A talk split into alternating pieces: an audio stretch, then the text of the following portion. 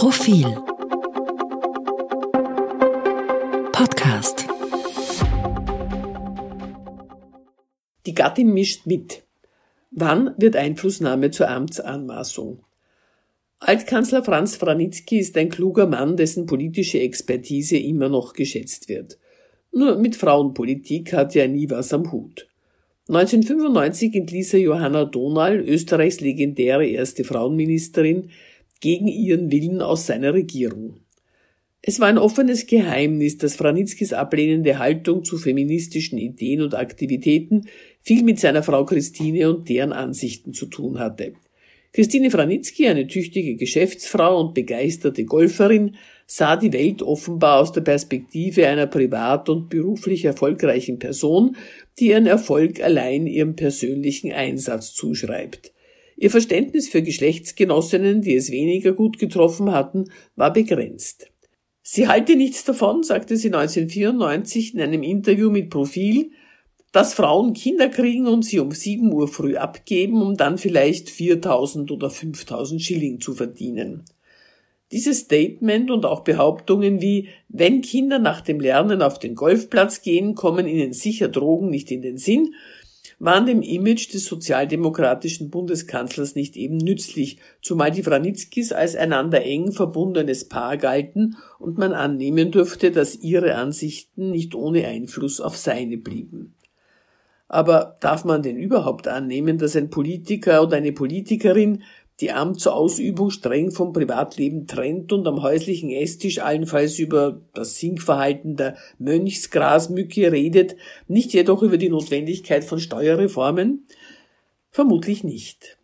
Wenn jetzt also darüber debattiert wird, ob und wie sehr Frau Nehammer ihren Kanzlergatten gängelt, dann muss man zunächst einmal davon ausgehen, dass kein in einer Partnerschaft lebender Mensch bei dem, was er denkt und tut, gänzlich unbeeinflusst bleibt von dem, was Partnerin oder Partner denken und getan sehen möchten.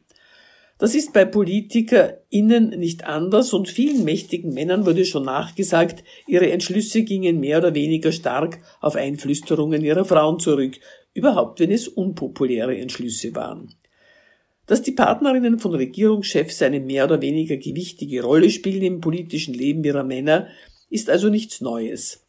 Daraus resultiert aber keinesfalls ein von der Öffentlichkeit zu akzeptierender Anspruch auf eine Beteiligung an den Regierungsgeschäften. Kanzlergattin ist kein öffentliches Amt. Politische Ämter kriegt man nicht durch Heirat. Darum ist es mehr als befremdlich, wenn Katharina Nehammer regelmäßig, wie im Standard zu lesen war, an den strategischen Meetings im Bundeskanzleramt teilnimmt und dort auch sonst nach Belieben aus und eingeht. Sie sei, stand im Standard, ein neuer Typus der Frau an der Seite des Kanzlers und passe nicht in die Rolle der stillen Begleiterin. Da ist Widerspruch angebracht. Neu ist gar nichts am Typus der Chefgattin, die ihren Status aus dem Rang des Gemahls ableitet und sich anmaßt, auf seinem Arbeitsplatz in seiner Firma anschaffen zu wollen. Dieses Rollenverständnis passt bestens zu dem von der ÖVP präferierten Familienmodell mit gut verdienendem Mann in gehobener Position und umtriebiger Gattin mit allerlei schicken Ehrenamtern, Hauspersonal inklusive. Im Fall Nehammer wurde letzteres anscheinend teilweise von der Cobra gestellt. Auch das passt zum feudalen Selbstverständnis einer selbsternannten Elite, die sich am Staat bedient, als gehöre er ihr. Und nicht zuletzt passt es zu einer Politik, die die Steuerlast gut verdienender Eltern durch Boni reduziert und am Kindergeld für Altenpflegerinnen, so sie aus ärmeren Ländern kommen, sparen will.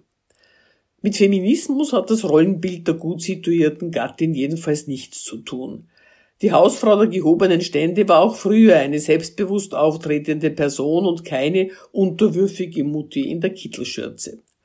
Problematisch wird es allerdings, wenn das selbstbewusste Auftreten einer Politikergattin den Charakter der Amtsanmaßung annimmt.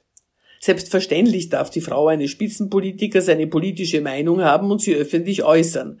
Selbstverständlich darf sie auch einem Beruf nachgehen, der eine politische Positionierung erfordert. Inwiefern ihre Positionierung seiner Glaubwürdigkeit dann nützt oder schadet, muss sie mit ihm ausdiskutieren. Was sie aber nicht darf, sich von ihm in ein politisches Amt hieven lassen. Und ebenso wenig darf sie seine Position benützen, um ihre politischen Ambitionen auszuleben und die Berücksichtigung ihrer Meinung bei Entscheidungen zu erzwingen. Ist Einflüstern besser? Nicht besser, aber wenigstens kein Votum in offiziellen Sitzungen. Auch die kleinen Unterschiede sind wichtig. Anders gesagt, die Einflussnahme kann man nicht verhindern, aber das bedeutet nicht, dass man sie in den Rang eines zulässigen Instruments heben muss.